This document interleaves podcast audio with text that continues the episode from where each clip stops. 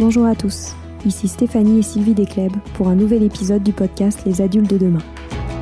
Les adultes de demain, c'est un échange autour de l'éducation et la parentalité entre d'un côté une mère, Sylvie, entrepreneuse depuis plus de 30 ans dans l'éducation, directrice d'école Montessori, créatrice d'un organisme de formation et auteur dans l'éducation, et sa fille, c'est moi, Stéphanie.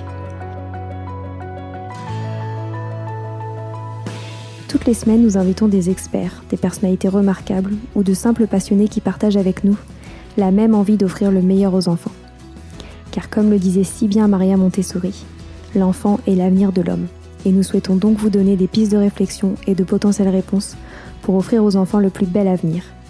Alors si vous êtes jeunes adultes, parents, futurs parents, grands-parents, professeurs ou simples passionnés de l'éducation, ce podcast est fait pour vous. Pour suivre toute notre actualité ou échanger avec nous, n'oubliez pas de nous suivre sur notre compte Instagram Les Adultes de Demain ou sur notre blog lesadultesdedemain.com.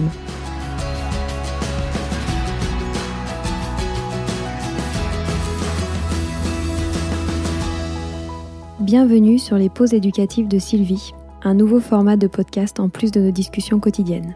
Dans cette nouvelle série de podcasts courts, Sylvie nous décrit des exercices, des activités ou des applications concrètes à mettre en place avec ses enfants, à la maison ou en classe, en lien avec l'éducation et la parentalité. L'idée est que vous repartiez avec encore plus d'idées à mettre en place dans votre quotidien pour égayer votre vie et celle des enfants. Alors bonne écoute J'ai voulu intégrer cette pause éducative entre les deux épisodes sur la vie pratique, le développement de l'autonomie, de la serviabilité, de la confiance en soi, etc. J'ai voulu vous proposer un épisode euh, sur des livres que vous pourriez euh, offrir aux enfants euh, pour Noël ou avant Noël ou pour la Saint-Nicolas, etc.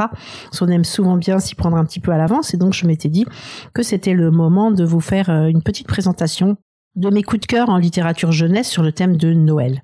En effet, Marcel Proust disait cette phrase que j'aime beaucoup qui est La lecture est une amitié. Et je pense vraiment que c'est ça, et qu'offrir euh, des livres à un enfant, c'est vraiment lui, lui faire un merveilleux cadeau, lui offrir des moments d'évasion, mais aussi en choisissant bien les lectures, on va aussi pouvoir l'éveiller, éveiller son sens littéraire, artistique, stylistique. Et puis c'est aussi le moyen de lui offrir des compagnons qui vont l'accompagner, le nourrir pour un temps. Et puis ce sont des moments de partage avec les enfants, comme je vous dis souvent, qui sont absolument fabuleux. Partager l'émotion euh, d'une histoire qui fait peur, euh, partager l'émotion d'une histoire qui fait rire, d'une histoire qui est triste, une histoire qui se termine bien. C'est vraiment des moments formidables où les chercher trouvent, où on, se met ensemble et on cherche les, petits les personnages, les petits objets, etc. Et donc c'est pour moi c'est vraiment euh, des moments de partage euh, extraordinaires d'avoir un enfant à côté de soi avec qui on peut euh, lire une histoire, le regarder comment il réagit, comment il est passionné. En fait, j'adore. Donc voilà. donc pour moi c'est une super idée de cadeau et c'est pas facile parce qu'il y a vraiment beaucoup de livres sur le thème de, de Noël Noël euh, dans les librairies, on en trouve aussi beaucoup sur Internet. Et donc, je me suis dit que j'allais vous proposer des livres qui, euh, qui, me plaisent, en tenant compte bien sûr de, plusieurs critères. Donc, bien sûr, un des premiers critères, c'est le message que, que, le, que les livres vont délivrer. Donc, pour moi, Noël, c'est une fête euh, qui, qui devrait nous ouvrir vers les autres, vers les rencontres. Et donc, j'ai privilégié cela à, des histoires sur le Père Noël ou des histoires sur les cadeaux. Un autre critère qui est pour moi c'est la beauté. Hein. C'est toujours important de présenter euh, aux enfants, euh, je vous dis souvent des activités sur, sur des jolis plateaux, comme vous voyez sur mon compte Instagram, euh, hashtag Sylvie Desk, tiré du bas Montessori, des jolis plateaux harmonieux. Et, et là aussi, c'est très important, je pense, de donner aux enfants des livres qui soient bien écrits et qui soient joliment illustrés, parce qu'ils vont développer ainsi le goût de l'harmonie, le goût des beaux textes, du beau vocabulaire, des jolies illustrations, des jolies couleurs, etc. Et puis aussi, j'ai essayé de, de, de, privilégier la diversité, la richesse, de, de faire une sélection qui s'adresse aux tout petits, mais aussi aux plus grands. Et puis, j'ai aussi essayé de varier les genres, genre pour que ça plaise un petit peu à, à tous, c'est-à-dire des contes, euh, un tour du monde, un chercher-trouve, des belles histoires ou même des documentaires. Car euh, la littérature, bien sûr, est très très riche à ce sujet.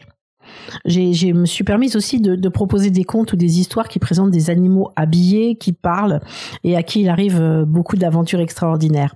Donc je sais que que dans le, la pure euh, pédagogie Montessori, euh, ça doit pas faire partie des histoires que l'on raconte aux jeunes enfants, mais pour moi, c'est, je vois pas du tout les choses de cette façon-là. J'en parle souvent lorsque je je fais des formations et j'ai le souvenir de ma petite fille quand elle avait elle était malade, elle avait entre 3 ans et 6 ans et heureusement qu'on pouvait lui, lui, lire des livres qui lui permettaient de s'évader ailleurs que dans sa vie du quotidien, lui raconter des petites histoires merveilleuses des animaux, la faire rêver, etc.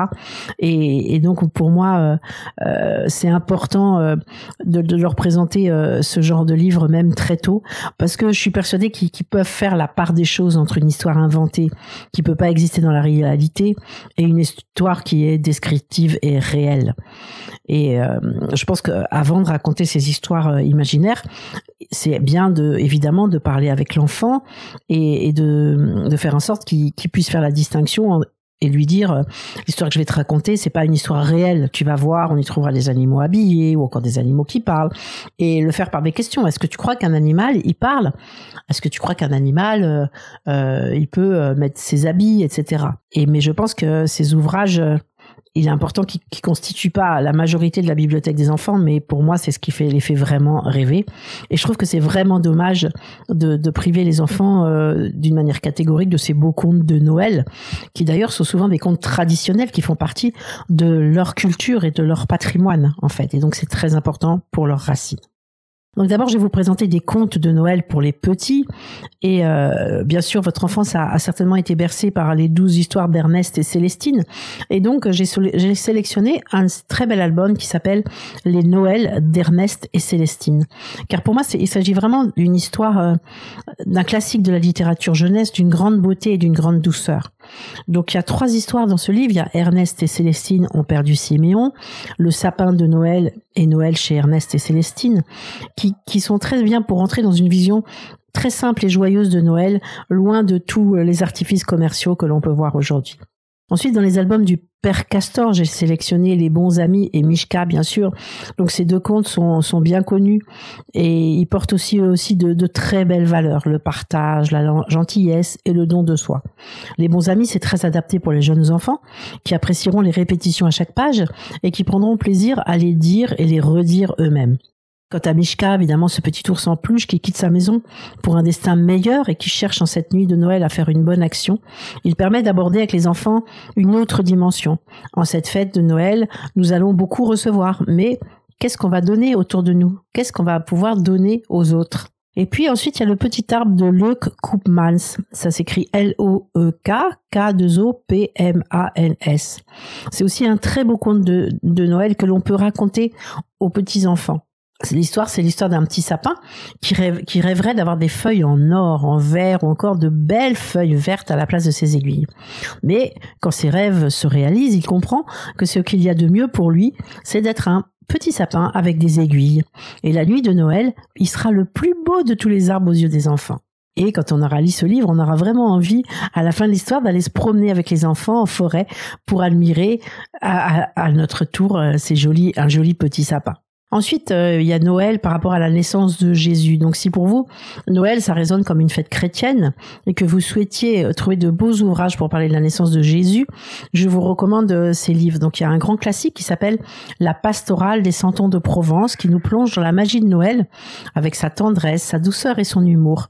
C'est un incontournable qui fait aujourd'hui partie de notre patrimoine culturel et que les grands et les petits auront beaucoup de plaisir à écouter ensemble. Ensuite, il y a un livre qui s'appelle Noël, Jésus est né de Loïs Rock, R-O-C-K, qui est illustré par Sophie Alsop, A-2-L-S-O-2-P.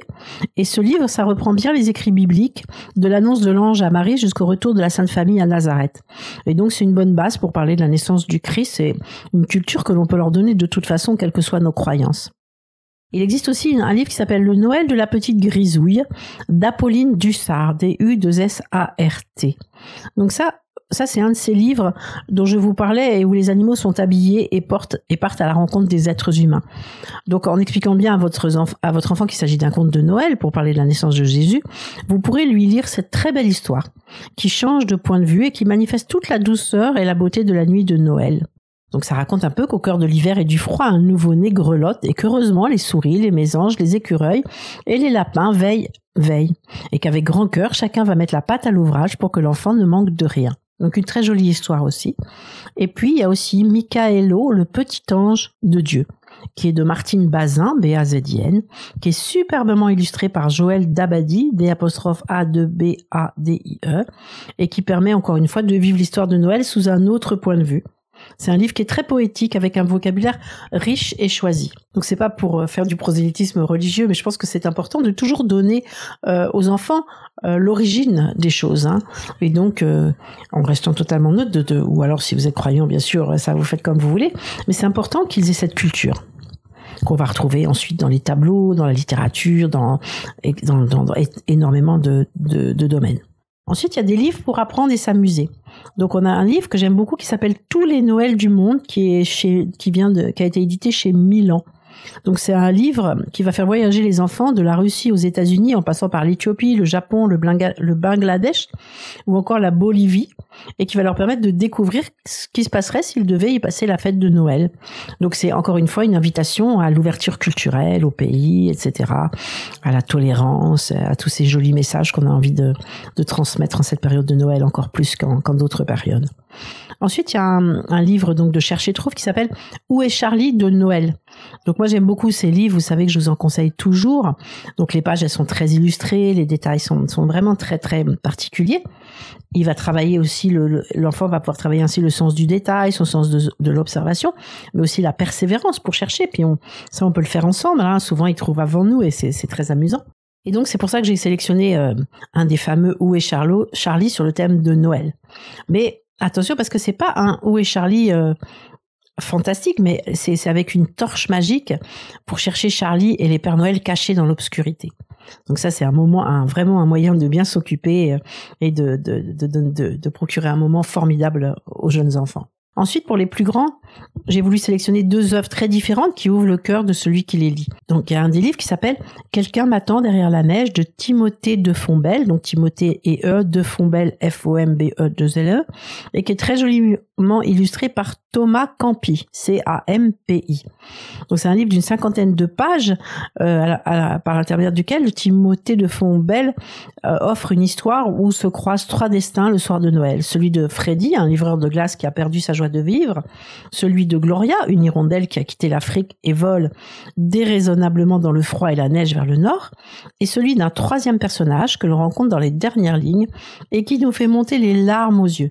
Donc cette rencontre élève ce livre en véritable conte de Noël. C'est vraiment formidable. Donc ce livre, il est vraiment accessible aux enfants des 8 ou 10 ans quand ils maîtrisent bien la lecture. Donc c'est un vrai livre avec une belle couverture cartonnée et il reste très facile à lire avec 50 pages et des belles illustrations. Ensuite, il y a un livre aussi qui est bien qui s'appelle La Brouette. Donc on connaît tous euh, Cyrano de Bergerac, L'Aiglon, encore Chanteclair. Mais est-ce que vous avez lu La Brouette d'Edmond Rostand? Donc l'éditeur, qui s'appelle Pierre Tequi, T-E-Q-U-I, en propose une version d'une très grande qualité avec de magnifiques illustrations d'Astrid Valence.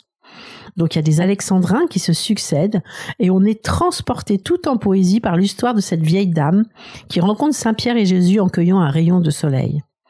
Donc, euh, euh, les, illustrations d'Astrid Valence euh, sont, vraiment merveilleuses de ce magnifique poème et elle offre au, lecteur des clés de compréhension avec en fin d'ouvrage une courte bibliographie d'Edmond Rostand, une présentation de ses grandes œuvres, une petite introduction à la poésie et un lexique.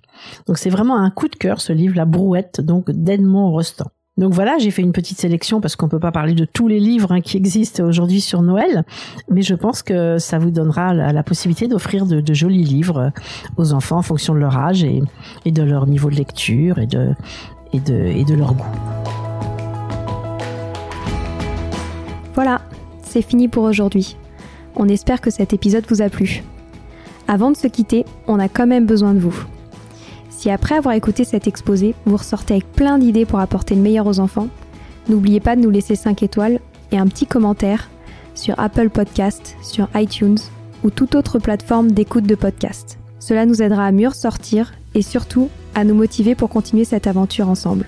Si vous avez des suggestions, des idées de thèmes, des questions à poser, n'hésitez pas à nous contacter sur les réseaux sociaux, Instagram ou LinkedIn, en tapant les adultes de demain nous serions ravis d'échanger avec vous.